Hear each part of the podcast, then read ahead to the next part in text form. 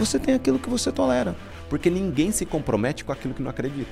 Na sua visão, Rogério, o que é cultura na sua visão? Está começando mais um podcast Empresa Autogerenciável. O podcast que vai ajudar você, que é dono de uma pequena ou média empresa, a acabar com o caos na sua empresa através de uma equipe autogerenciável. Meu nome é João. Eu sou Rogério Menossi. Eu sou Rogério Valentim. E eu sou Marcelo Germano. Bem-vindo, Marcelo. Bem-vindo, Rogérios. Meu, mais um episódio com dois Rogérios, né, Marcelo? Gravamos uma há um mês e meio atrás com o Rogério Salume e agora com o Rogério Menossi, cliente EAG. Vou apresentar um pouquinho o Rogério, que é um convidado muito especial, e para falar do assunto que eu mais gosto dentro do EAG, o pilar que eu mais me identifico, e inclusive que a gente está lendo um livro sobre isso, né, o livro da Netflix, A Regra é Não Ter Regras, mas hoje a gente vai falar um pouquinho sobre cultura. E para isso a gente trouxe esse cara aqui, o Rogério Menossi, que ele é especialista em gente e gestão empresarial, formado em coaching e MBA de desenvolvimento humano de gestores, empresário e CEO, do, da, é, CEO da time produtivo, ou do time produtivo. Da time produtivo. Da time produtivo, né? E além de uma grande bagagem no setor de gestão, o Rogério é um dos nossos comandantes que entrou no programa EAG no final de julho, início de agosto, e está com a gente aí desde 2022, há três meses com a gente nessa jornada como comandante. Marcelo, agora eu passo essa bola para ti. O que que fez você trazer o Rogério Menossi para trocar uma ideia com a gente? Show, show de bola, né? O que me fez tra trazer o, o, Rogério Menossi é, primeiro eu vou contar aqui como eu conheci o, o Rogério. Conheci Sim. ele num evento que eu fui em Orlando, né? Um evento que foi organizado pelo Paulo Vieira em Orlando. A gente foi lá e a gente se conectou na, naquele evento, né? Foi. E e aí a gente vem mantendo contato, apesar da gente trabalhar com o mesmo nicho, com o mesmo cliente. Não, não somos exatamente concorrentes, não. mas a gente concorre pro mesmo, com o mesmo público, né? Sim. Mas mesmo assim a gente veio mantendo contato. E aí ele fez a, a, a imersão, do, o encontro do, do, do EAG, do, né, do programa. E aí a gente conversando, falei, cara, me conta aí o que você está fazendo. E aí ele me mandou um material do que ele estava fazendo. E eu falei, pô, vamos fazer um podcast então? Um podcast que é campo de batalha para a gente colocar real do que está acontecendo com vocês, né? Porque a, a, gente ouve muita coisa, quando a gente fala de cultura, a gente ouve muito, muita coisa, mas no dia a dia, na hora de aplicar, na hora de fazer, a gente entende qual que é a real daquilo ali. E aí eu falei, vamos trazer uma visão né, não tão tendenciosa, porque a gente tem a tendência de acreditar da maneira como a gente faz. E a gente quer trazer um contraponto aqui para falar dessas duas coisas, tanto falar da cultura quanto falar de contratação. E ó, é, a gente fala sobre contratação, a gente ensina mecanismos, mas no dia a dia, né, esse funil de contratação é um negócio que deixa qualquer dono de empresa que quer ter time de performance mesmo, né? Quem não quer ter time de performance talvez não tenha tanto problema, mas quem quer performar essa parte de contratar, de analisar o fit cultural, de trazer o candidato certo. E aí não adianta você contratar certo e fazer a integração errado. Aí tem que fazer a integração certo. Para fazer a integração certo, tem que estar alinhado com a cultura. Então, trouxe o Rogério para a gente bater um papo. Vou deixar o Rogério se apresentar e a gente começa aqui. Né? Vamos, vamos se divertir, vamos instruir, vamos dar o caminho das pedras. Né? Show, vamos embora, vamos para então, cima. Se apresenta aí, Rogério, conta Legal. um Primeiramente, um prazer, uma honra estar aqui, né? Só completando a jornada, né, de como a gente se conheceu, foi lá em 2017. Eu peguei para ver o histórico das nossas conversas, foi lá em 2017. E eu lembro que eu tava lá sentadinho esperando o evento começar e tal, né? Bonitinho. Daí tinha uma cadeira vazia do meu lado. Daí entra um cara, tal, com licença, tal, né? Nos Estados Unidos brasileiro. Eu falei, prazer, Marcelo. Daí naquela época eu já seguia o EAG, já seguia, eu acompanhava seu trabalho. Então eu falei, pô, você não me conhece, mas eu te conheço, né? Parece que nós somos muito amigos ali, prazer e tal, e ali começou um relacionamento. Então, quem é o Rogério Menossi? Eu sou o Rogério Menossi. Né? Em primeira coisa, eu sou o marido da Patrícia, pai da Manu. Né? Nós temos eu essa. Manu. Tem uma Manu também, né? A minha Manu tem sete anos, uma princesinha, né? A cara do pai. Vou gavar o toco aqui. E tem o Miguel, de seis meses. E estou há algum tempo, quase 10 anos, nesse processo no que diz respeito a desenvolvimento humano. Né? Ao longo da nossa trajetória, esse tema cultura foi se popularizando, né? E pô, nós fomos pegando gosto e vimos que hoje está sendo, de certa forma, um conteúdo bem difundido, só que ao mesmo tempo, poucas empresas têm conseguido fazer é, ter eficiência na disseminação dessa cultura. Porque implantar é uma coisa. Tá, eu implantei. Manter outra. Agora, Viver. eu disseminar esse trem aí Isso. é um Viver papo a cultura. totalmente diferente. Sabe uma coisa legal que você falou, né? É, hoje, hoje, ah, pensa que a gente se conheceu em 2017, mas a gente começou o EAG, a gente começou em 2015. Legal. Quando eu comecei em 2015, quando eu ia falar sobre cultura, a visão do dono de uma pequena e média empresa quando eu falava cultura, fala: "Que cultura que nada? Meu negócio é trabalhar e ganhar dinheiro". Né? Exato. Ni- Ninguém queria saber da, da- da- de cultura. Que cultura que nada? Funcionário é isso, funcionário é aquilo, não tem, tem nada de cultura. As pessoas não estavam tão abertas para cultura. Sim.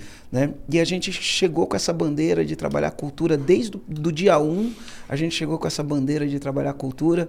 Né? A gente fala muito de cultura. Hoje o mercado, todo mundo fala de cultura. Sim. Inclusive os grandes players, né, de grandes empresários hoje, né, porque para os grandes empresários a cultura já era um, um- um fator de consciência para os grandes Sim. empresários.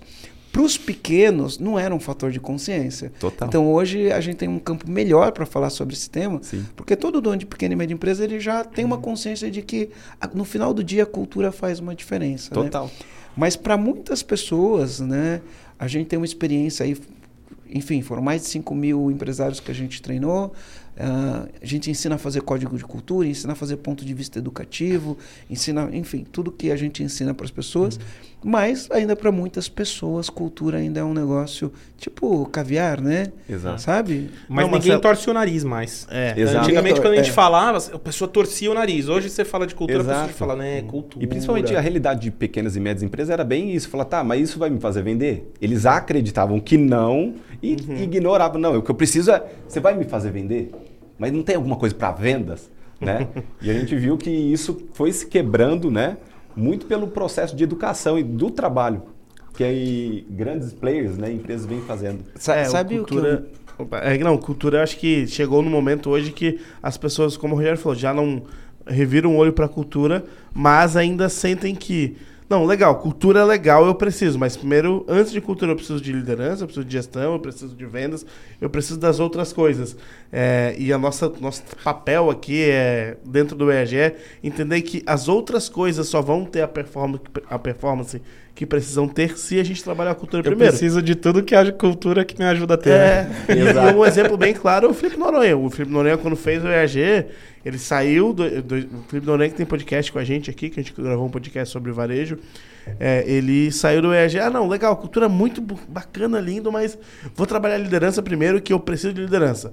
Aí foi lá, trabalhou liderança. Eu lembro de um- uma, um- uma conversa muito legal com ele que ele veio no, no encontro nosso do Mastermind aqui, do, do CCAI, né? Na época CAI só. E a gente ficou altas horas conversando. Ele falou, não, cara, porque eu acho que o mais importante é liderança, depois cultura. Aí um ano depois, dois anos depois, foi quando a água bateu na bunda, né? Quando ele foi trabalhar cultura, ele viu, putz, se eu tivesse trabalhado cultura primeiro, muitos dos resultados que eu tenho hoje teriam chego com antecedência, né?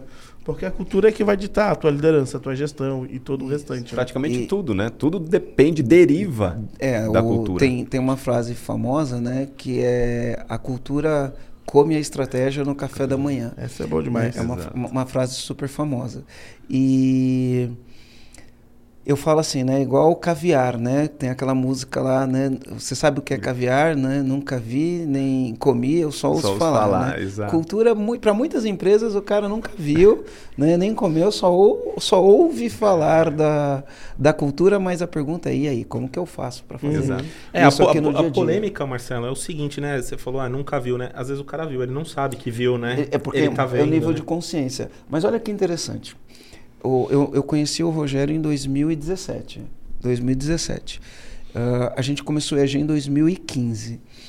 Por volta de 2015, antes de eu começar o EAG, eu li uma, uma reportagem, parece que foi no século passado, né? Sim. Porque antigamente existia um negócio que- na banca de jornal que chamava revista.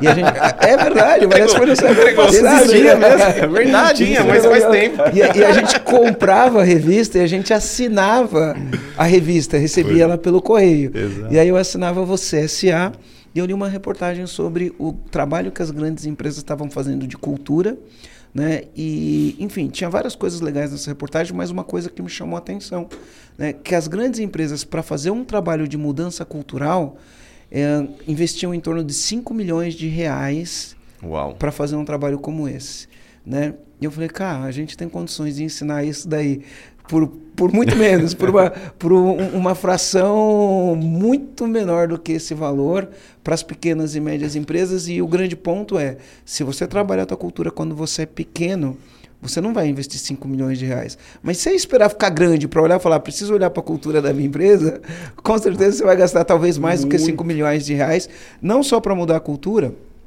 mas também a, a, ineficiência que você vai ter ao longo do caminho, a, os aborrecimentos e as frustrações vão ser muito maior do que esses 5 milhões de reais se você pudesse quantificar. Então vamos falar um pouquinho Sim. aqui. Na sua visão, Rogério, o que é cultura na sua visão? Eu acho que a, no que diz respeito à definição de cultura, eu tenho um alinhamento bem semelhante ao de vocês, que nada mais, nada menos do que, de fato, é o jeitão de como as coisas devem acontecer na empresa. Você falou da, da disparidade de uma pequena empresa, enquanto você começa, já começa certo, estruturando cultura, pô, você vai ter um tempo para isso se disseminar. Agora, a gente tem lá clientes com 30 lojas, mais de 2 mil colaboradores e nós vamos começar, na verdade, não começar, né?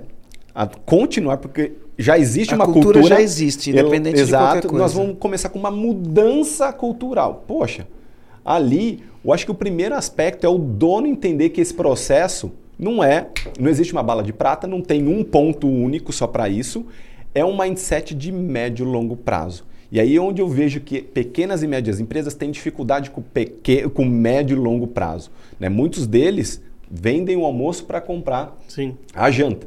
Né? E aí se torna um desafio você trabalhar esse conceito de que vai levar algum tempo até esse jeito novo jeitão, como ele gostaria que fosse, pegar, ele vê, perceber nas atitudes e comportamento das pessoas na prática. Né? Então, quando você tem essa clareza, pô, legal, é o jeitão de como as coisas acontecem. Quando você conversa com os empresários, você começa a perceber, pô, o que, que você não gosta de como as coisas acontecem aqui? Pô, ele fala trocentas coisas. Você fala, e como você gostaria que acontecesse? Aí ele não sabe. Aí ele. É, é, Aí é, ah, diferente assim, sabe? Tá, diferente como? E boa parte deles, ah, que fosse melhor, assim, que as pessoas fossem é uma, melhores. Uma, uma, uma, comunicação que não comunica, é né? muito subjetiva. É, eu falo grávida, né? Eu chamo total, grávida. Total. E aí, se eu não tenho clareza de como eu gostaria, como as coisas acontecessem, como que eu vou passar isso adiante? Se nem eu sei isso. Né? Ali começa. E aí o cara já está com 30 lojas, né? e aí está com 30 lojas. Já tem duas mil pessoas para baixo. e por que isso, Rogério? Mas, Porque, ó, olha só, deixa... eu vejo isso muito, cara. As pessoas sabem falar o que não gostam. E não sabem falar o que querem, né? O que gostariam. Por que, que isso acontece? A gente olha, tem uma pesquisa que mostra que, em média, no, na humanidade, 98% das pessoas têm clareza do que elas querem para a própria vida. Daí você olha assim, pô, você chega a perguntar para uma pessoa o que, que você quer da tua vida? Obviamente, é uma pergunta simples, mas ao mesmo tempo complexa. Eu já fiz essa pergunta várias vezes no meu Instagram, né? já, já, vou te falar, já. Conta aí, depois te Sim. conto.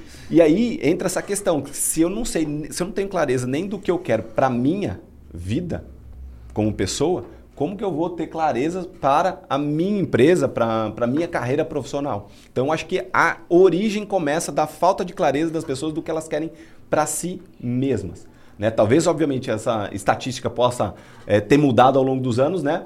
mas a gente vê que, de fato, você chega e conversa com a pessoa e fala: Meu, legal, o que você quer da tua vida? Onde você quer chegar? Daí as pessoas vão falar palavras graves. Ah, eu quero crescer. Eu quero ter sucesso. Tá, mas o que, que significa crescer? O que significa ter sucesso? E aí, muitas vezes, elas falam, continuam falando palavras que vão do nada para lugar nenhum. Isso, isso é, é, muito verdade. Sabe uma coisa interessante, Rogério? Eu, eu faço muito, muitas vezes, às vezes as pessoas chegam para mim e mandam um direct no Instagram. Hoje tenho gente que responde meu Instagram, mas eventualmente tem uma outra pergunta ali que eu vou lá e respondo, né? E aí, as, muitas vezes as pessoas, pessoas chegam para mim e falam: Marcelo, no, você é minha última esperança, eu não aguento mais, estou com problema X, Y, G, me ajuda. Aí eu falo: tá, eu te ajudo, né? Aí tem dois, duas perguntas que eu faço, né? Então, às vezes eu faço a pergunta: qual que é a tua ambição? Isso é uma pergunta. Sim. Né? E a outra pergunta que eu faço também é: o que, que você quer para ser, ser, o que, que você quer para sua vida? E aí, muitas vezes, quando eu faço essa pergunta, as pessoas respondem assim: eu sei o que eu não quero para minha vida. Né? E é bem isso que você falou. Então, eu pego muitas pessoas que falam: tá, o que, que você quer para sua vida?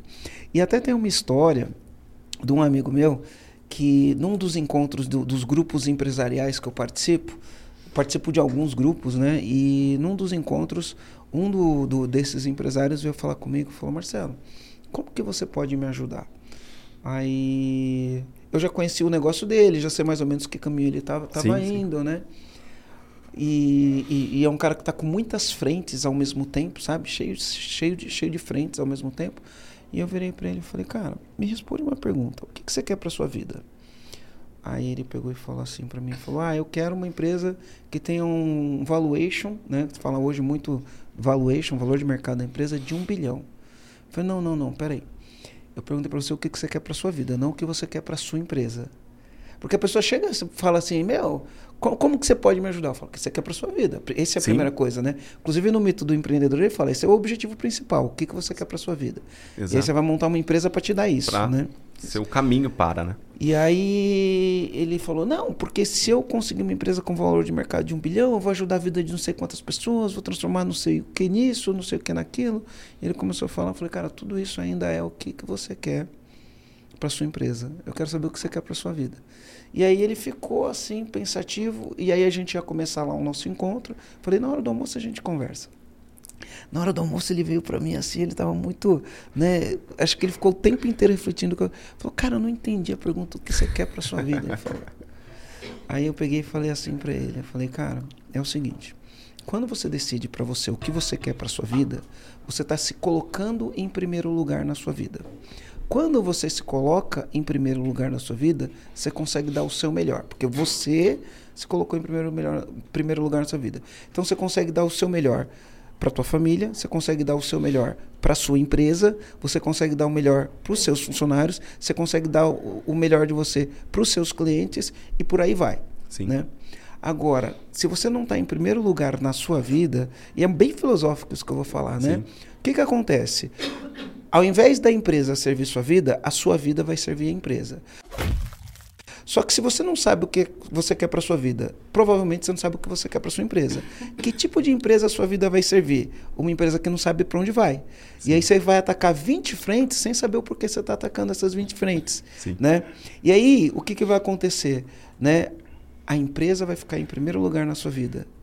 E quando a empresa está em primeiro lugar, significa que você não está em primeiro lugar. Então você vai estar tá em segundo, em terceiro, em quarto lugar. Quando você está em segundo, terceiro, quarto lugar na sua própria vida, você não consegue dar o melhor de você para sua família, você não consegue dar o melhor de você para sua empresa. O que, que você vai dar para os outros? O que, que vai ficar teu para os outros? Vai ficar o pior de você, o caco, o resto. Sim.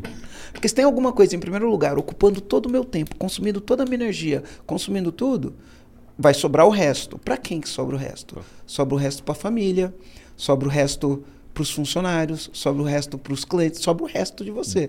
E aí não tem performance que sustente quando sobra o resto, né? E é incrível essa questão que as pessoas como não tem clareza para si, como consequência não tem clareza para a empresa, e aí é, tem todo um desdobramento em cima disso, que faz virar a vida da pessoa uma confusão né? E é, é, meio filosófico tudo isso, mas na hora que você pega para olhar e traduzir para a realidade, pô, é exatamente isso que acontece, infelizmente, com a maioria das empresas, né? É isso daí. E aí é o seguinte, vamos lá. Aí a gente trabalha aqui, né? No, no, nosso caso, na metodologia, a gente fala de ponto de vista educativo, né? Sim. Construir um ponto de vista educativo que uh, eu gosto de falar assim, né? A gente tem várias, várias falas sobre cultura. Cultura é o que as pessoas fazem quando ninguém está olhando. Né? A gente tem, tem várias falas sobre, sobre cultura. No, no, na nossa metodologia do EAG, a gente traz um negócio do ponto de vista educativo. O que é um ponto de vista educativo? É como a gente educa um funcionário sobre o que é a nossa empresa. Para a gente educar um funcionário sobre o que é a nossa empresa, a gente precisa de um storytelling, né? que é contar uma história. Algumas pessoas chamam isso de narrativa. Então a gente constrói Sim. uma narrativa ou a gente conta uma história. E essa história é elaborada. É assim que Sim. se constrói uma cultura. Contando a história. Como a empresa começou, o que, que aconteceu ela até chegar aqui, por que, que a empresa começou. E aí você conta a narrativa da empresa até chegar no ponto de hoje, mas você vai contar a história da empresa que você está construindo no futuro. Né? E aí, para contar a história da empresa que eu estou construindo no futuro, a gente tem que entender onde a empresa quer chegar. Que aí a gente Sim. chama isso né, de visão do negócio. Onde a empresa quer chegar, quem ela quer impactar, o que eu quero que o meu cliente fale, pense ou sinta. Então a gente trabalha em cima disso. Né? Por que, que essa empresa faz o que faz? Que muitas pessoas chamam isso de missão, né? Por que, que você faz o que faz? E aí, depois disso, em base disso, é, quais são os comportamentos que a gente quer das pessoas que estão na empresa para a gente atingir esse resultado e a gente vai falar, de valores. O que, que acontece que eu falava muito no começo, continuo falando, né? que muitas vezes, e, e aqui é, nada contra a consultoria, tá? O problema não é a consultoria, o problema é o dono da empresa, não é a, não é a consultoria. É, muitas consultorias vai lá e fala para o cara, você tem que escrever um quadro com visão, missão e valores. valores. Aí o cara copia alguma coisa da visão, copia alguma coisa da missão. Pesquisa na internet. Copia valores de uma empresa que ele acha bonito, pesquisa, faz o quadro, pendura na parede, escreve no site e acabou. Aí quando a gente vai falar que vai trabalhar cultura, aí o cara vira e fala assim pra gente, Marcelo, eu já tenho visão, missão e valores da empresa. Eu falo, tem mesmo? Eu falo, tenho. Eu falei, tá, então primeiro teste de fogo, né? Me fala visão, missão e os valores e como você vive os valores. Aí o cara fala, peraí, deixa eu olhar no site. Eu falo, não, cara, se tiver que olhar no site, já começou errado. Porque se você quer chegar num lugar, você não precisa olhar pra, pro, no site para ver onde você quer chegar. Uhum. Né? Se você tem um motivo do porquê você faz o que faz, você não precisa olhar para o site para entender qual é o motivo do porquê eu faço o que eu faço. E se eu entendo quais os comportamentos que vão me chegar lá, eu não preciso olhar no site para falar quais os comportamentos que vão me ajudar a chegar lá. Aí eu pergunto, o segundo teste de fogo é, se eu ligar na tua empresa agora e perguntar, eles vão falar o que está escrito aí no, no teu site?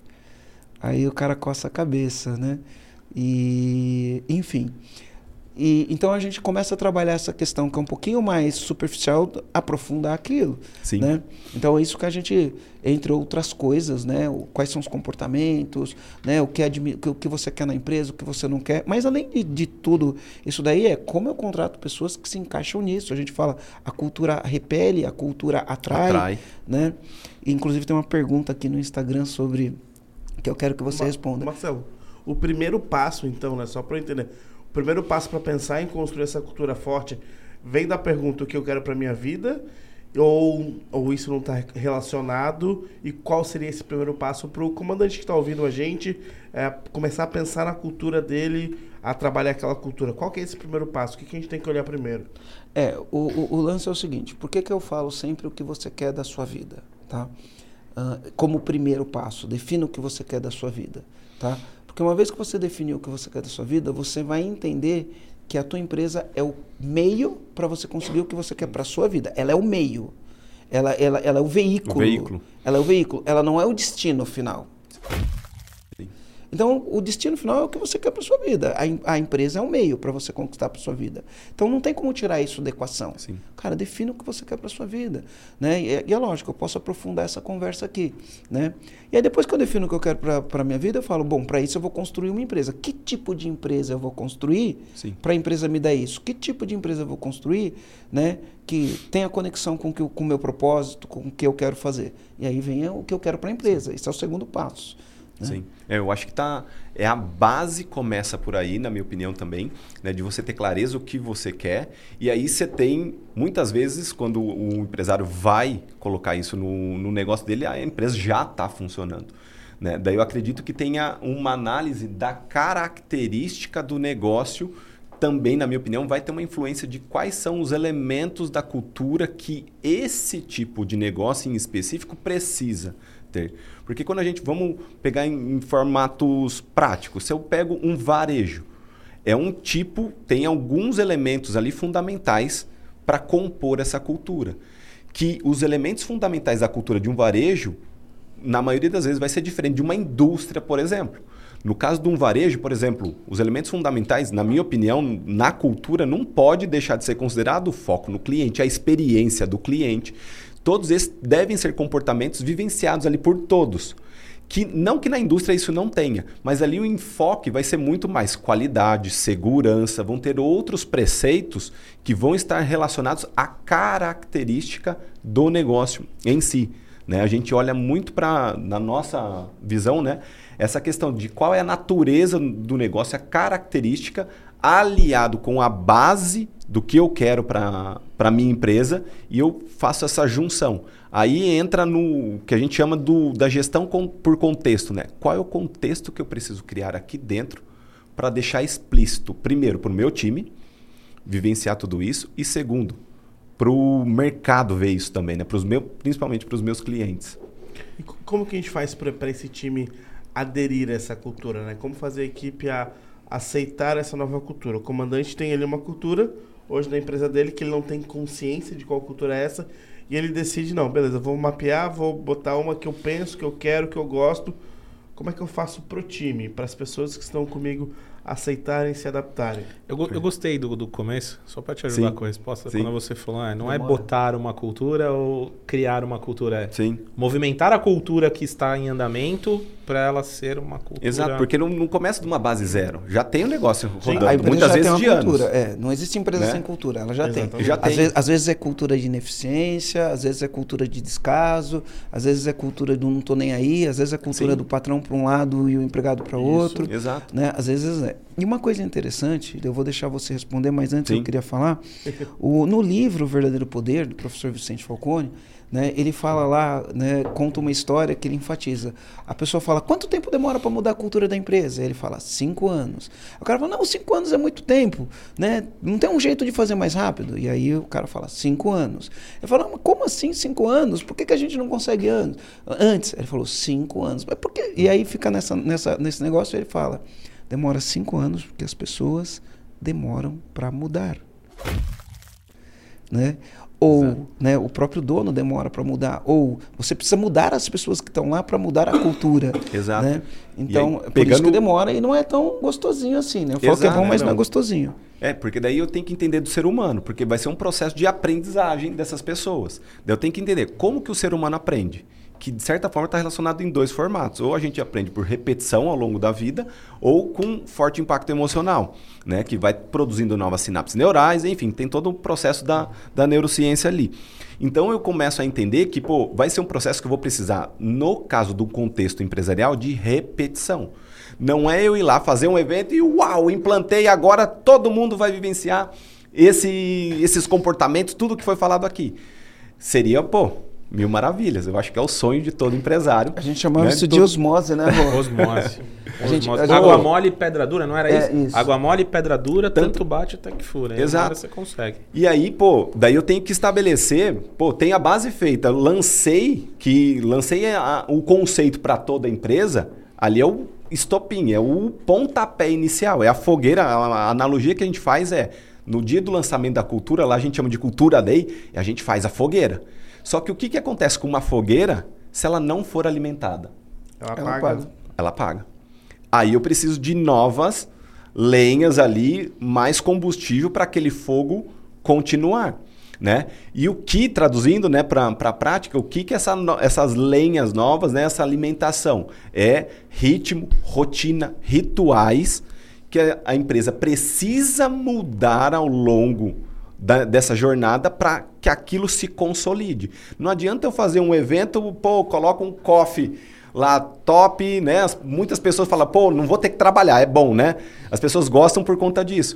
Mas quando você sai, principalmente com o empresário, ele quer fazer isso na sexta-feira, 4 horas da tarde. E, e às 18 tá tudo pronto. Tá tudo pronto. e aí, segunda-feira o pessoal vai chegar e já vai vir mordendo madeira. Cara. O que, que seria o ritmo desse, desses três R's que tu falou?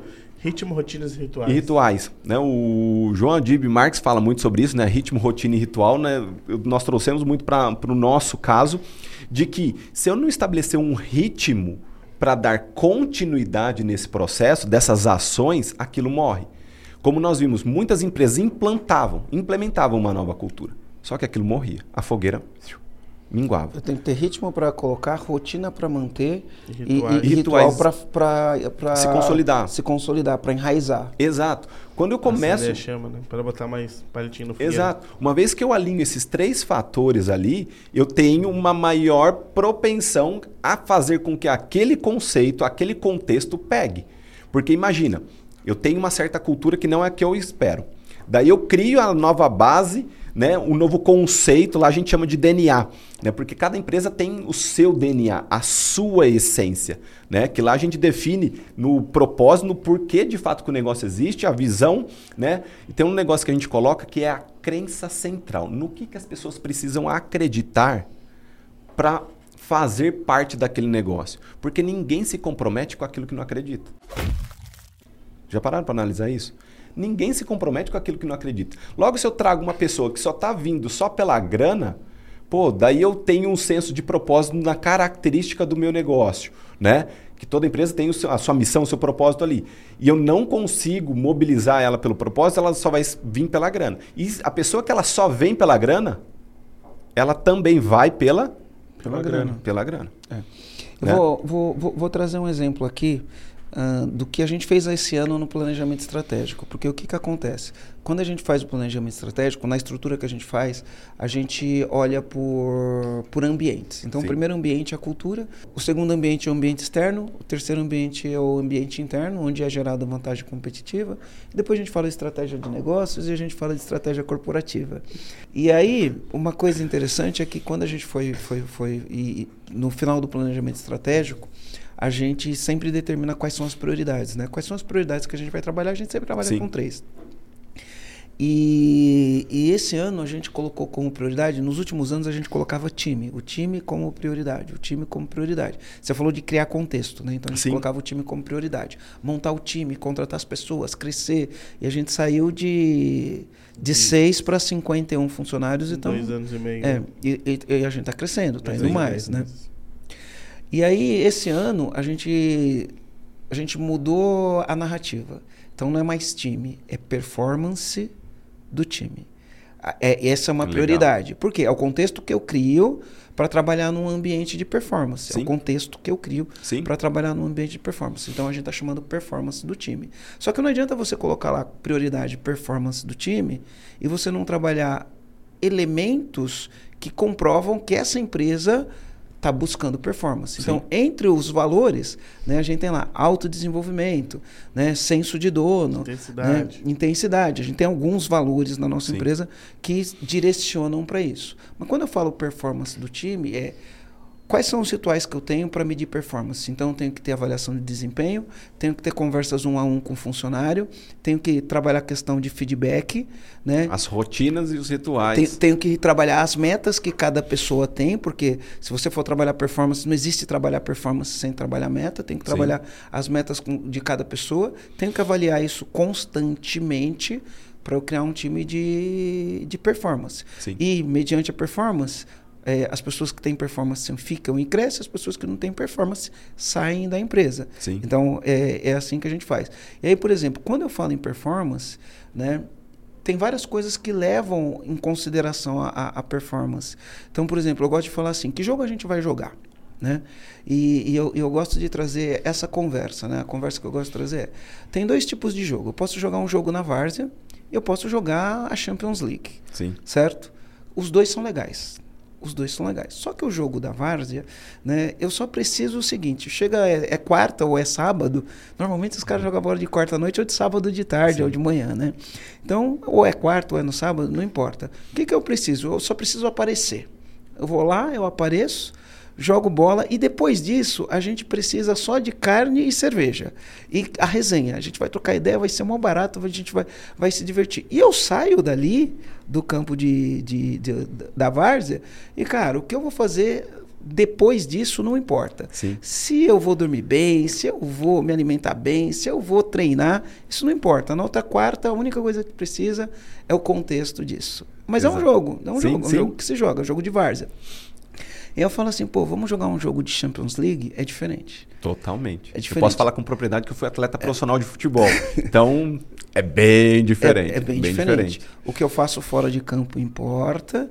Eu não escolho qualquer um, porque na Várzea você vai lá, juntou 24 pessoas, para um ímpar, quem escolhe, vai. né? É, trouxe chuteira? Que, trouxe, é isso. Vai, quem aí, escolhe, ó. então vai. O, critério, vai. o critério é bem simples. É. Tem chuteira e trouxe tem uma chuteira. camiseta. É. Você joga do quê? Ó, oh, mas tá precisando de. O cara fala, sei lá, é atacante, mas eu, putz, já tem cinco aqui. Você não ajuda ali na vai zaga? Na zaga. Ali? Vai, vai. Uma, Joga tem, quatro lá. Tem uma camisa, camisa de goleiro, que é a camisa aí. Você não ajuda a gente no gol lá, pega na. Isso. E aí a gente monta o time assim, no, no, na Várzea. Agora, se for na Champions League, não. E aí você tem que, além, além de jogar bola, né? Você tem o treino para você jogar bola, você tem o preparo físico, você tem a alimentação, você tem um sono. Numa Champions League, se você todo dia sair de balada e a torcida te ver na balada todo dia, um abraço. Né? Um abraço para você, até porque isso vai refletir em campo, né? Então, num jogo de performance, eu preciso deixar muito claro para os meus colaboradores isso. Cara, o que você faz fora do, do trabalho importa. importa. E essa narrativa afasta algumas pessoas e aproxima outras. Sim. Né? Então, é assim que a gente trabalha para a, a, minha ideia aqui falando isso daqui é tangibilizar para um dono de empresa né qual que é qual que é o contexto. Aí você cria o contexto. Bom beleza então o que você faz importa. Eu vou olhar teu desempenho aqui vou olhar tua produtividade. A cultura é uma cultura de performance performance do time. Sim. só que a performance não é performance do time é individual. Tem que olhar um por um. Cada líder da empresa tem que estar tá empenhado nisso. Cada líder da empresa tem que ter uma uma clareza de cobrar essa performance da pessoa para a performance poder aparecer. Sim. Né?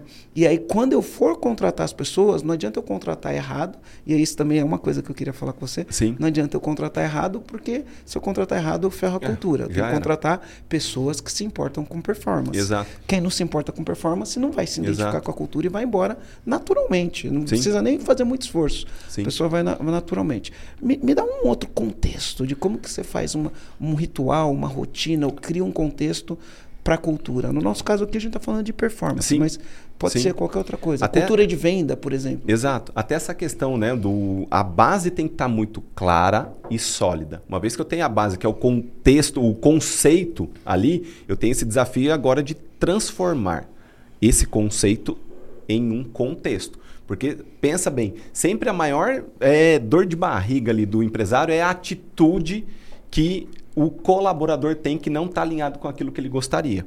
Né? Só que muitos deles também não têm clareza de qual atitude que eles gostariam ou falar, ah, eu queria que eles fossem mais proativos, né? mais produtivos, que não conversasse tanto, que rendesse mais, que vestisse a camisa da empresa. As né? frases grávidas. Né? Exato, exato. Daí fala, meu, legal. Né? Quando a gente começa a falar de gestão por contexto, a analogia que a gente dá é mais ou menos o seguinte: legal, imagina que você vai para um velório. Ali é um contexto. E diante daquele contexto, você tem desperta em nós algumas atitudes. Por exemplo, você está no velório, como que a gente fica? A gente fica lá, ah, beleza, morreu. O Não. que fica. Tem algumas pessoas que eu acho que podem ficar, né? Mas via de regra é o quê? Pô, você fica cabisbaixo, reflexivo, você começa a pensar em algumas coisas, dependendo quem é que está lá, você começa a pensar como foi, como você está levando a tua vida. Enfim, aquele contexto desperta em nós... Roupas escuras. Roupas, o modo como a gente vai agir e se comportar diante daquele contexto. Até o modo como a gente se veste para ir naquele Exato. contexto. Assim como se eu vou para um extremo, né? Para um, né? Saindo de uma morte ali no velório para uma festa. É o mesmo tipo de atitude que eu tenho num velório, numa festa? Não, porque o ambiente lá é outro. Lá tem música, lá tem som alto, né? As bebidas, o modo como as pessoas vão vestidas é de outra forma. O, o que elas conversam ali é de, é outro é de uma outra maneira, né? Daí traduzindo isso para uma empresa. Aí entra essa questão né, de como que eu coloco tudo esse crio esse contexto. Eu gosto muito da analogia de time, até porque o nome da nossa empresa é time produtivo e veio muito por conta do meu histórico. Vou parecer o Bolsonaro falando, meu histórico de atleta, né? Ali eu faço muito essa comparação, né, com um time, uma empresa nada mais é do que um time literalmente, onde todos, você não vai ver se um atacante perdeu um, dois gols lá, você não vai ver o goleiro encostado no pé da trave e falar, pô, vou deixar, vou largar aqui, o cara tá errando o gol lá, vou ficar me matando, me jogando, tomando bolada aqui atrás. Você não vai ver isso, vai ver o goleiro se matando, mesmo o time, talvez outras pessoas não rendendo. Só que isso para o cenário empresarial, a pessoa que vê um colega não se empenhando, não dando melhor, muitas vezes ela é influenciada, fala, meu, eu vou ficar me matando aqui, o fulano tá, pô, deixa quieto. Pronto, ferrou eu, a cultura. Ferrou a cultura, porque daí eu não pensei no contexto que eu quero dar para o negócio. Né? Uma vez que eu tenho esses rituais, né? falou de, de performance, de rotina de vendas, por exemplo, num varejo. Poxa, eu tenho que ter por exemplo, muitos varejos têm o que a gente chama das batidas de vendas ali na segunda-feira. Pô, vamos analisar qual era a meta da semana, né? O qual foi o previsto versus realizado, o que nós, o qual era o planejado, né? Eu sempre gosto de ter, pô, beleza, esse é o objetivo, que vou fazer para alcançar esse objetivo e aí você tem checkpoints, follow-ups ao longo da semana para poder acompanhar se eu tô nesse caminho ou não, né? e ver se na semana eu vou alcançar, se diariamente aquilo está acontecendo, né? Se semanalmente está acontecendo, para que no final do mês eu não tenha uma surpresa e falar, ah, mas não alcancei aquilo que eu gostaria. Então, todos esses rituais de ter batida de vendas no início da semana, follow-ups diários, semanais, depende do, do tipo de. Se a cultura for uma cultura de vendas, você de precisa vendas, isso. Você né? precisa ter isso o tempo todo. Precisa não só olhar os indicadores, no final, ticket médio, upsell, cross-sell, todos todo, toda essa linguagem. Não chegar no final do mês e falar, pô, esse mês foi não fraco, deu. hein? É. É. e agora? E aí, deixa, pô, deixa eu colocar acabou. um contexto aqui para colaborar. Marcelo, Depois vou colocar outro. É, o Marcelo falou assim, né? Bom, a gente tem que tangibilizar pro, pro comandante. Tem uma coisa aqui que vocês não falaram ainda que eu ia colocar na mesa, né? E tem um, um outro processo dos três R's que eu acredito muito, que é o envolvimento. Sim. Acho que quando a gente envolve as pessoas faz com que elas se sintam parte integrante Sim. disso, é, funciona muito melhor no processo de cultura. Então a gente falou de tirar as pessoas erradas, trazer as pessoas certas, colocar o contexto e trazer Sim. o contexto, porque se a gente está com as pessoas certas, trazer o contexto das pessoas certas também para o processo funciona. Quer ver uma coisa que a gente fez uma, uma das empresas da gente? É muitas frases que acontecem no meio, tipo a rocha, é, pô, hoje o pau vai quebrar. Sim. Coisas que a gente usa nos nossos manuais de cultura que vem da própria equipe para fazer a equipe se sentir parte integrante Sim. daquele processo cultural eu acredito muito que faz o, o, o processo funcionar. Total. Foi criação deles. Então, in, nesse processo de é, envolvimento com a criação Sim. da nova cultura, implantação Eu acho que é muito cultura, importante esse detalhe. Fazer eles virem junto Total. e trazer eles para dentro do contexto. Exato. Uma vez, porque é um nível de engajamento. Quando ah, a diretoria se reuniu, definiu a base do contexto e agora, meu, abre a boca aí, vai ser goela abaixo, todo mundo vai ter que vivenciar isso aqui. Agora, quando você traz o time participando desse, desses elementos, por mais seja uma frase, ele fala, putz, autogerenciável, meu, eu que falei isso daí. E até para ele aplicar no dia a dia é muito mais forte. E dá legitimidade para os líderes na hora que se tiver alguma atitude ou conduta que vá contra, incongruente com aquilo, fala, meu amigão, viu, vem, vem cá. Lembra que quando nós estabelecemos, você ajudou aqui, você comentou isso. Você acha que essa atitude, esse comportamento está alinhado com a cultura da nossa empresa? Pô, daí não fica algo pessoal, eu contra o colaborador. É, meu, nós estamos no mesmo time. Você acha que isso aí está alinhado com, com esse nosso contexto? Com, com aquilo que, que você ajudou a construir? Você, exato. E aí é a mesma coisa que se eu fiz, falasse uma coisa, eu estou na, contra, na contramão, estou contradizendo aquilo com as minhas atitudes. E aí a importância da clareza que a gente abriu falando aqui, né? O Marcelo falou, pô, qual que, que, que você quer para sua vida? Dá para imaginar Sim. um vegano ser dono de um açougue? Pô, não dá. Então não a gente como. tem que ser muito claro no que a gente Exato. quer, né? Porque se ele for pensar, meu, eu quero ficar rico, açougue dá dinheiro, vou montar um açougue. Aí o cara é vegano.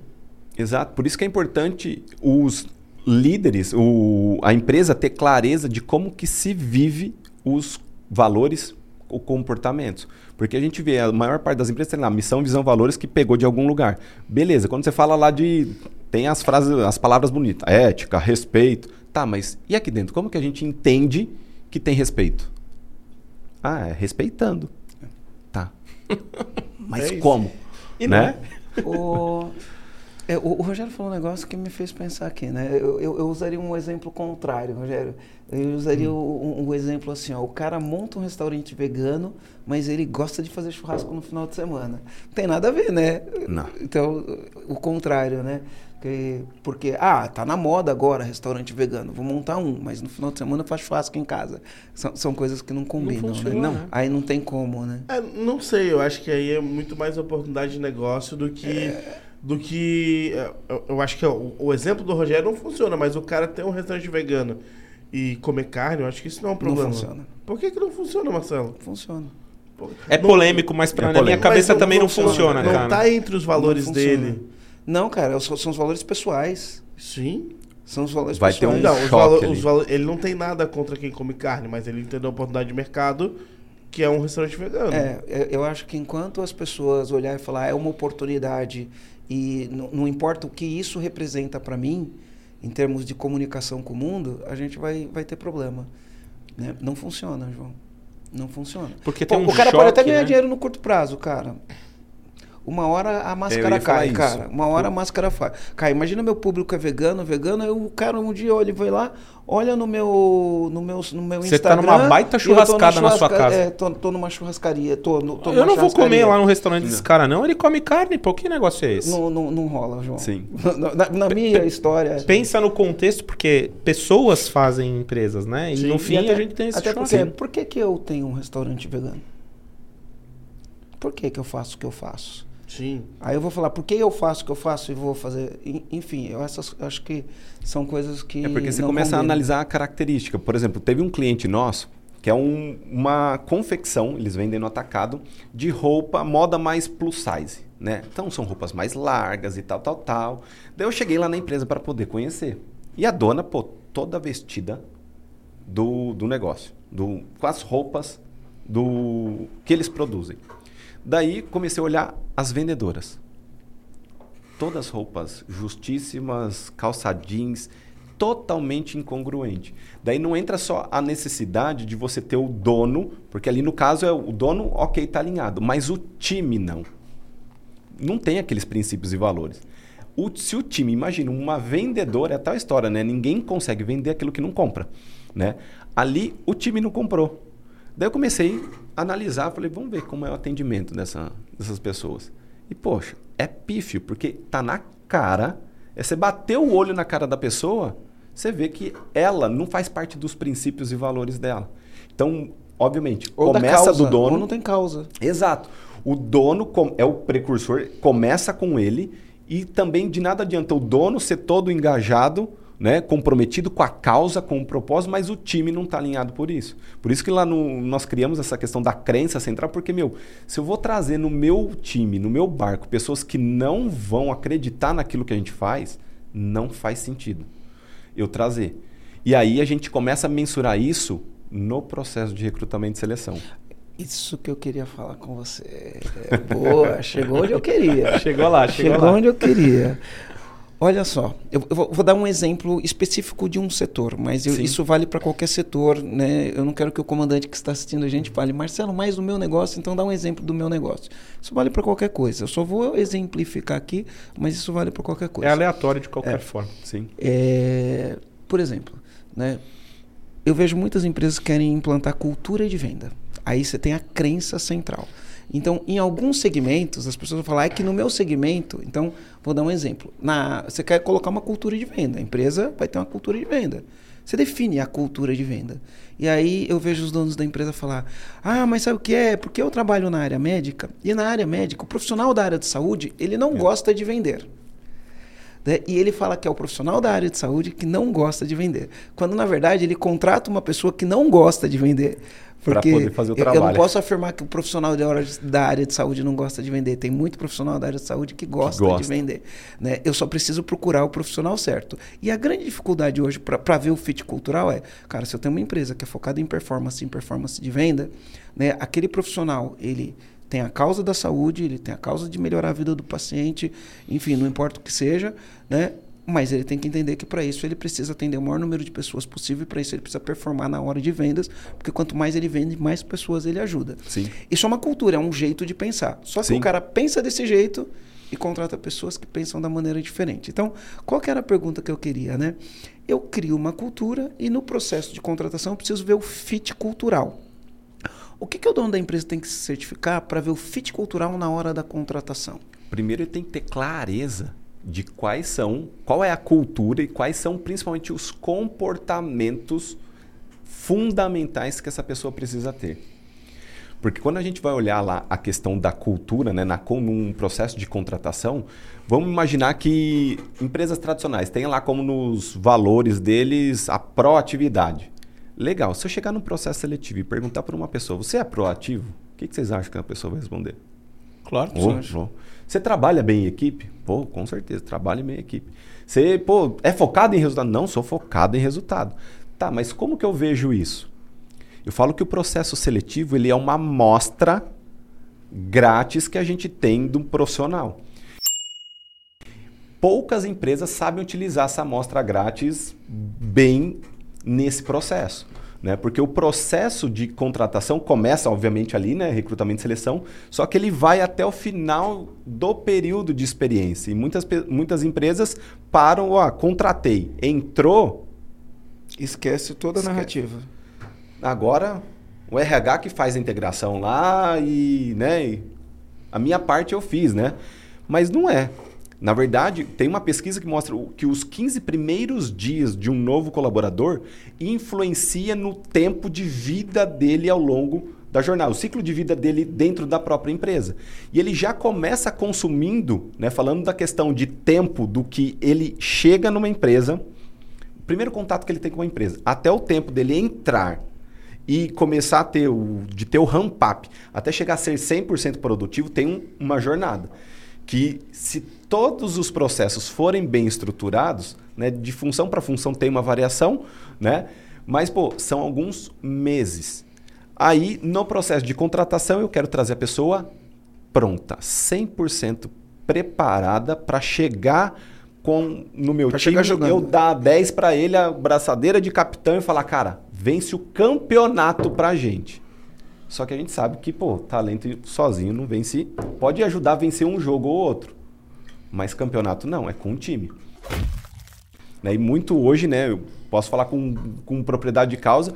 Pegar o exemplo do futebol. Pô, quantos elencos que talento. Por, se a mensuração fosse talentos individuais, pô, alguns times deveriam ser campeões invictos. Mas na realidade não acontece porque entra a variável humana. Então, todo esse processo começa na contratação, de, pô, eu tenho que trazer as pessoas que estão alinhadas com aquilo que eu acredito. Como que eu faço isso? Eu tenho que ter, dentre esse processo, atividades que me mostrem esse tipo de atitude. Lá, nós sempre colocamos uma etapa que tenha algum tipo de atividade onde eu quebre o padrão dela em relação ao discurso politicamente correto do corporativismo. Então, beleza, ela fala que ela tem iniciativa, que ela tem foco e resultado. Eu quero ver isso. Então, eu vou criar uma situação, que no nosso caso lá, a gente faz uma primeira etapa em grupo ali. Porque ali já começa o engajamento. Uma dinâmica. Exato. Dinâmica em grupo. Então, eu trago eles, coloco lá cinco, a gente tem uma, no mínimo cinco pessoas para uma vaga, e ali eu vou apresentar primeiro, vou vender minha empresa, porque o processo de seleção é um processo de venda. Então eu vou falar da minha cultura, da minha base, dos comportamentos, daquilo que a gente espera como atitude das pessoas, né? E ali a gente tem um ponto, fala da vaga, um pouco mais das particularidades, e aí a gente tem um que a gente chama de cheque de interesse. Fala, meu, legal. Você conhecer um pouco mais da nossa empresa, de quem nós somos, como que a gente age, se comporta aqui, o que é esperado para a vaga, você tá afim mesmo de entrar aqui, de cair para dentro desse barco? Porque nós somos muito transparentes. Então, o nosso relacionamento começa já agora. Se não fizer sentido para o seu momento, tá tudo certo. E eu vou perguntar de um para um se faz sentido para você. Se não fizer, meu, show de bola. Você não perde seu tempo, nós também não perdemos o nosso e tá tudo certo. E aí vai, você, você, você. E aí é interessante, Marcelo, pessoal, que as pessoas começam a querer se vender, que elas começam a ver que fala, caramba, nenhum, nunca nenhuma empresa aconteceu isso. E aí, na hora que ela fala, ao invés dela só falar ali, não, pô, tô dentro, é isso que eu acredito, ela começa já a defender a causa. E aí o engajamento que eu quero das pessoas que entram com o fit da minha cultura começa no meu processo seletivo. Pô, porque eu acredito nesse princípio que não sei o que tem, que não sei o que lá, mas ainda é muito incipiente para mim.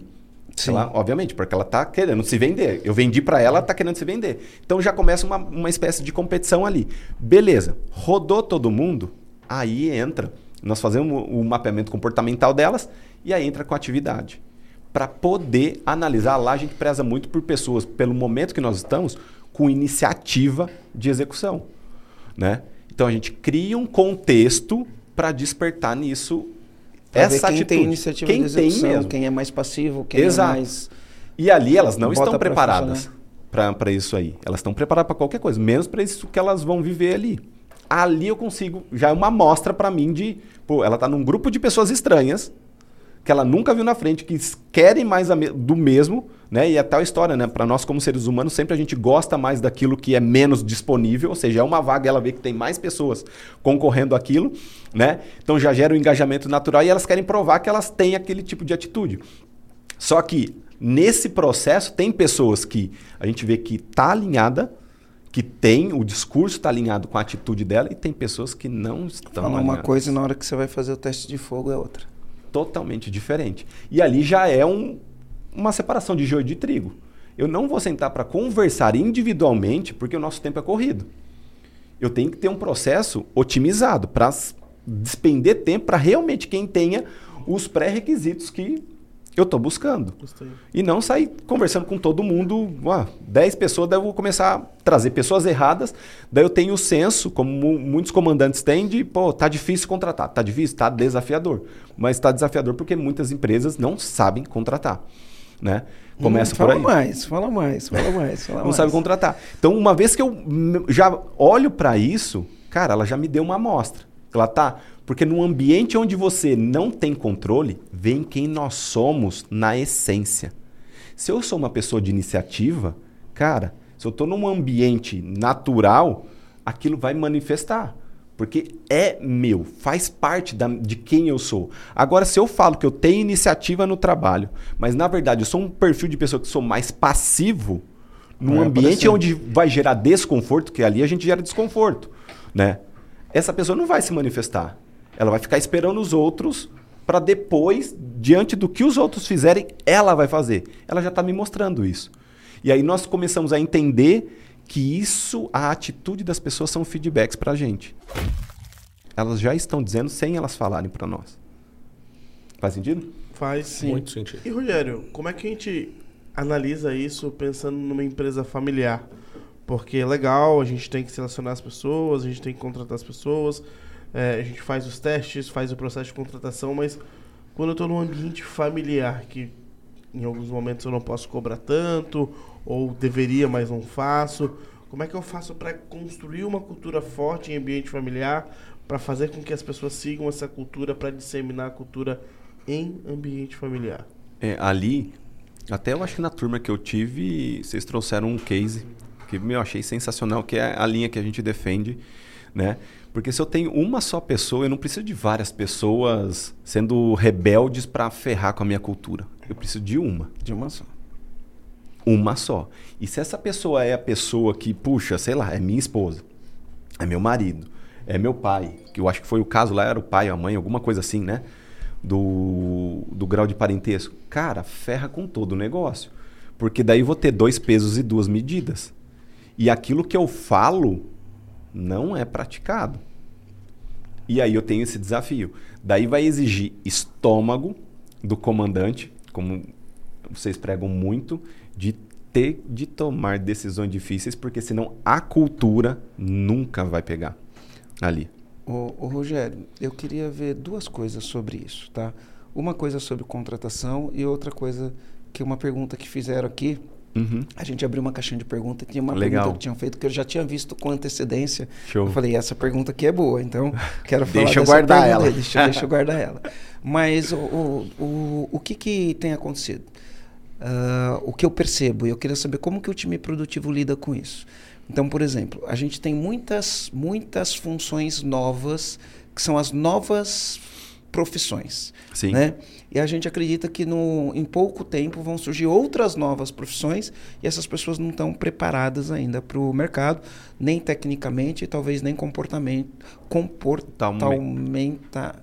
Comportame... Comportamentalmente. Comportamentalmente. Então, Exato. beleza. Tô, vou, vou, acreditar que é isso daí, né? É. Ficou esquisito, né? Mas aí, assim, ó. Aí, por exemplo, às vezes a gente, a gente abre o, uma vaga e eu não consigo encontrar essa pessoa. E aqui a gente já testou de tudo. A gente tem o, a gente tem o nosso time de gente de gestão.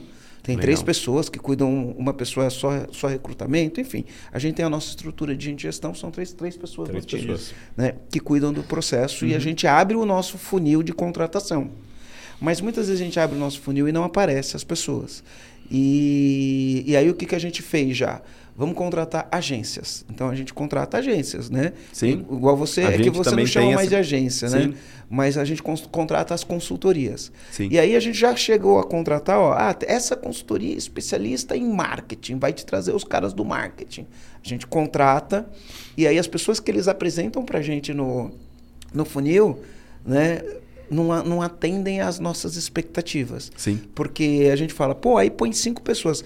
No, num processo de contratar gente boa, via de regra, a pessoa boa está trabalhando. Você Com vai certeza. tirar ela de algum lugar. É um jogo de rouba-monte. Eu tiro Sim. essa pessoa de outro lugar. Tá? Sim.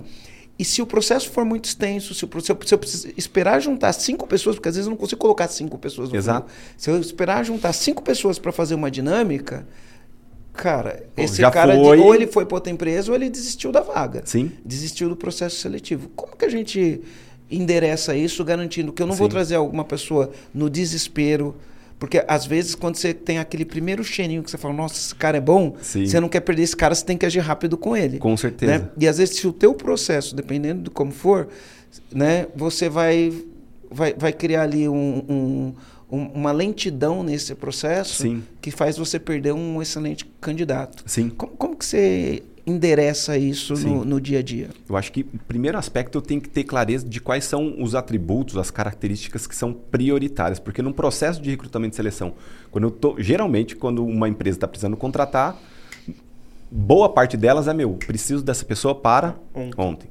Né? E não tenho tempo para juntar cinco, para fazer uma primeira etapa, para depois ir para uma segunda etapa, para daí tomar a decisão. Eu preciso de ter essa agilidade.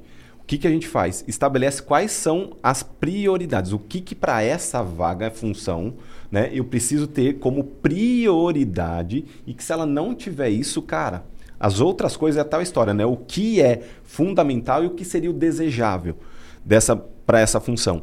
E aí, num curto espaço de tempo, a gente usa lá muito essa questão. Muitas empresas nos buscam, né? Nós temos esse braço de, de recrutamento e seleção estratégico.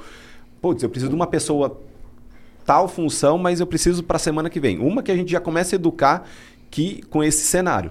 Hoje, no Brasil, o que a gente vê de esses dados, para mim, fictícios de desempregos, cara, não existe. Existe uma alta demanda de oferta de mão de obra qualificada. qualificada. Quem está desempregado é porque é desqualificado. Exato. Você nunca vai ver um Messi sem clube, um Neymar sem clube. Se eles falarem que vai sair do clube, pô, do que eles estão hoje, no mesma hora, pô, questão de minutos, vão ter duas, três propostas para eles lá. Né? Então começa por aí. E aí entra, falando de em termos práticos, se eu vou buscar uma pessoa que já está trabalhando, pô, você não está buscando sair do seu emprego, mas eu quero você. Aí começa já até a questão da, da negociação salarial. Aí fala, meu, você que está vindo atrás, se você quiser, minha pretensão é essa, já tem começa o B-Budget. Eu tenho que ter essa consciência. O ponto é que muitos comandantes eles têm a necessidade de buscar uma pessoa querendo pagar o mínimo possível.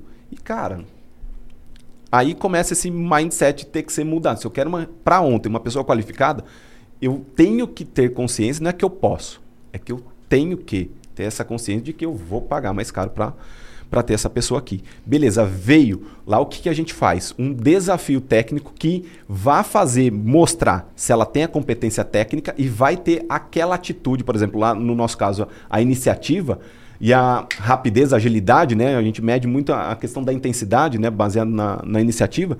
Se ele vai conseguir, a gente dá um prazo curto, geralmente é de um dia para o outro. A gente chama essa pessoa, conversa, apresenta, segue de certa forma o mesmo escopo, né? Apresenta a empresa e tal, tal, tal a vaga, vê durante essa entrevista, checa como que é para ela isso, só que é uma visão muito míope, né? Eu falo que ninguém vai casar com uma pessoa, ou, ou não deveria, né? Na primeira noite. Na né? primeira noite, no primeiro encontro, acabei de conhecer, eu agora vou casar com ela, né? Toma essa decisão, né? Que é quando a gente faz uma única entrevista e fechou. Vamos vem para dentro aqui e começou a trabalhar. Não. Eu tenho um desafio para essa pessoa no dia seguinte, até X horário, para me entregar aquilo.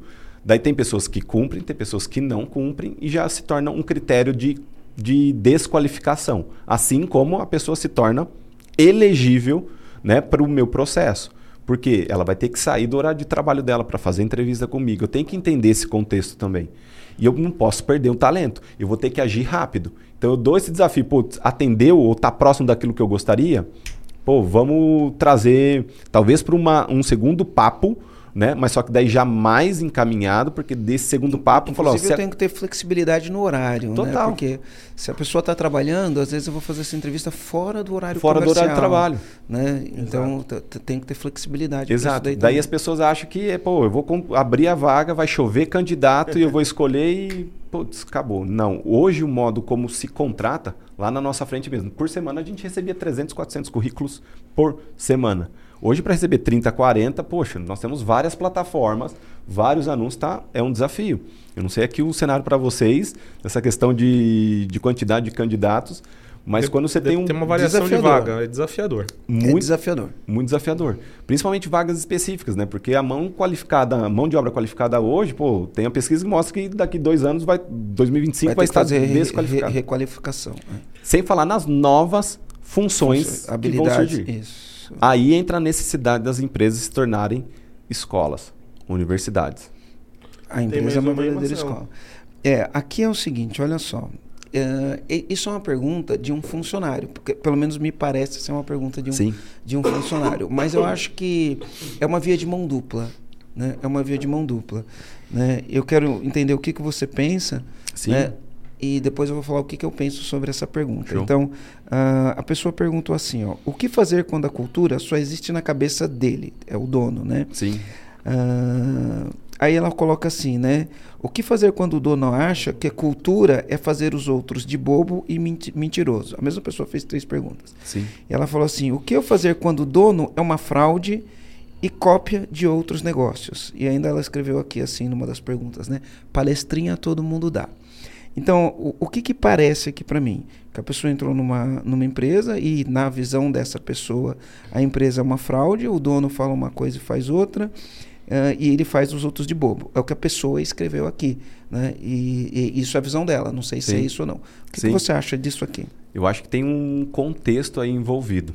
Né? Eu acho que toda, toda situação sempre tem um, essa necessidade de analisar todo o contexto. Tem o um ponto de vista dessa desse colaborador, assim como deve ter outros colaboradores dentro dessa empresa que vão ter um outro ponto de vista e vai ter o ponto de vista do, do, do dono, dono aqui, né? Sobre essa pessoa, sobre a empresa e por aí vai, né? Então daí começa a ter essa questão de falar o que eu como que é falar o que eu falo? Faz o que eu falo, não faz, não faz o, que, o que eu, eu faço. Exato, né? Começa por aí eu entender, ter essa clareza de pô, quais são os princípios e fundamentos da minha empresa e deixar isso claro de como que eu vivo, como eu não vivo, muitas vezes pode não estar tá tão claro assim. Por isso que tem essa divergência da pessoa achar que ela está agindo de acordo com a cultura da, da empresa, o dono acha que ela está desalinhada né, com a cultura da empresa, e aí você tem, quando você tem dois pontos de vista diferentes, putz, você tem insatisfação. Eu falo que todo relacionamento humano é baseado em expectativa. Né? O dono espera algo de um colaborador, o colaborador de um dono, assim como um casamento. Né? Um cônjuge, o marido espera algo da esposa e, e, assim sucessivamente. Quando você tem des, é, é, expectativas desalinhadas, começa a se ter insatisfações. E na maioria das vezes, quando poucas pessoas, eu vi que no dentro do como comandante tem um, uma etapa do conheça seu colaborador e tem a, as conversas que ele precisa ter. Cara, isso até me norteou muito do que eu deveria, o que eu estava falhando, né? E norteou muito. Falou, opa, eu achava que era uma coisa, até na, no exercício mesmo do, da ligação lá que, que acontece no meio da, da imersão, pô, me surpreendeu pra caramba, positivamente. Né? E algumas perguntas lá que me marcou com uma colaboradora foi o dia mais. Tem uma das perguntas lá do alinhamento. mais feliz do seu trabalho. Do seu trabalho. Aí ela, na minha opinião, porque foi uma pessoa que eu tinha promovido ela recentemente, eu falei, ah, lógico que foi a promoção. Ela falou um, um momento, uma atitude que eu tomei que para mim era muito simples.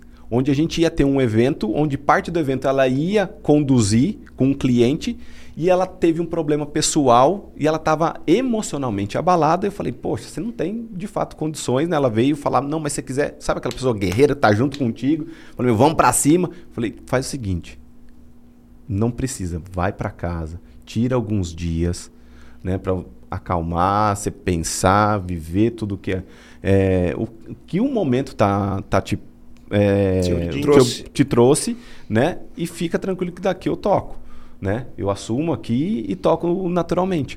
Ela falou: Meu, você não tem noção o quanto essa atitude me marcou. Eu falei: Cara, nunca ninguém fez isso comigo. Se eu chegasse em qualquer empresa que eu trabalhei, eu falei, meu, que se dane sua vida lá fora. Você tem que cumprir seu objetivo aqui. É Quando sua aqui, responsabilidade. Esquece, esquece o que está acontecendo lá fora. exato. você pode, como se o fator humano tivesse fora da equação, né? Exato, exato. Eu olhei para aquilo e falei, uau, que fantástico o negócio né? Daí eu comecei a me refletir que eu, opa, tinha até com algumas pessoas eu estava agindo de forma não devida, eu falei, opa, deixa eu alinhar essas expectativas. Uhum. Então eu acho que o principal ponto aí é o desalinhamento das expectativas, tanto do dono quanto do colaborador e o colaborador para com é, o dono e, também. E, e, sabe que é assim, ó, eu tenho no, no, nessa pergunta aqui, né? Ah, o dono da empresa é isso. Eu tenho duas coisas para falar. Eu tenho uma coisa para falar para o dono e uma coisa para falar para uhum. esse funcionário. Sim. Tá? Então é o seguinte: se você é dono de uma empresa, você quer ter uma empresa que performa, né? Você não pode ter um, um, discurso desse, você não pode querer fazer seus funcionários de bobo, porque eles não são bobo, né? Gente de performance não é boba, então não adianta você fazer isso. Então você, se você quer gente de performance, né? Meu, integridade, honestidade intelectual, cumprir o que fala, vai te trazer gente de performance, né? Agora, se você não tem integridade, não tem honestidade intelectual, não tem, não vai trazer gente de performance. Começa por aí. Sim. Então, para o dono de empresa que acha que fazer os outros de bobo é, funciona, não funciona, você não vai conseguir ter resultado com isso, vai ficar dando murro em ponto de faca. Agora, para o funcionário que entra numa empresa assim e fala isso, eu gosto de falar o seguinte. Tá? Eu tenho uma narrativa aqui que a gente fala assim: quando você diz sim, você como dono da empresa, diz sim para a pessoa errada, automaticamente você falou não para a pessoa certa, porque aquela pessoa errada vai ocupar a cadeira da pessoa certa. Total. E você disse não para a pessoa certa. Só que eu falo, a recíproca é verdadeira. Se você é um funcionário qualificado, altamente qualificado, né? Porque eu estou falando de gente qualificada, não estou falando de gente desqualificada. Empregabilidade é, alta, né? Se você sim. é uma pessoa qualificada, teu nível de empregabilidade é alto, você não fica desempregado. E aí eu vou falar para você o seguinte: quando você diz sim para a empresa errada, automaticamente você está falando não para a empresa certa. Sim. Porque você já entrou numa empresa, você já está trabalhando, está trabalhando na empresa errada. Você disse não para a empresa certa. Por que, que eu gosto de trazer essa narrativa? Né? Uh, eu acho que do mesmo jeito que isso é válido para um empresário, que não dá para fazer os outros de bobo. Sim. Para você, colaborador, se você entrou numa empresa e o cara está te fazendo de bobo e você está lá, né? Você tem aquilo que você tolera. Né? Em vez de ficar falando mal do dono dessa empresa, procura uma empresa onde não vão te fazer de bobo. Vaza. Vaza. Porque essa empresa não tem fit cultural com o que você acredita. Não é para você. Né? Agora, assim. se você está reclamando e continua lá, você precisa olhar o, quem é você. Sim. Né? Quem é você? O que, que você quer para sua vida? Quer ficar reclamando do dono da empresa? Aí você vai falar, ah, mas é que sabe que é, o emprego está difícil. Está difícil para quem é desqualificado. Para quem é qualificado, né, as oportunidades se abrem. Para aquele que entrega resultado, o que um dono de empresa quer no final do dia é alguém que resolva o problema. Resolve. Ele quer o Messi, né? o Neymar ali que ele, fala. Ele meu... quer alguém que vai lá e mata no peito e resolve o problema. Isso que o dono de uma empresa quer. E se você é a pessoa que resolve o problema, você não fica desempregado. Então eu acho que essa narrativa do ah, e quando o dono faz os outros de bobo, cara, ninguém te faz de bobo, não né? Você entender que na tua carreira profissional você é protagonista. Não tem chefe que vai te fazer de bobo, não tem dono de empresa que vai te fazer de bobo. Você é protagonista. Você vai procurar uma empresa que se alinhe com seus valores, que uma empresa que é, o dono da empresa compra aquilo que promete. E se, cara, o cara não entregou o que, o, o que ele falou, você não precisa ficar. Ai, quando o dono da empresa sai fora, vai procurar uma empresa que cumpra com o que prometa a recíproca também é verdadeira. Você é dono de empresa, aí você fica me perguntando, o que fazer quando o funcionário isso aquilo? Cara, você tem aquilo que você tolera. Se o funcionário é isso e aquilo e está desalinhado, tira esse funcionário da tua empresa. Sim. Né?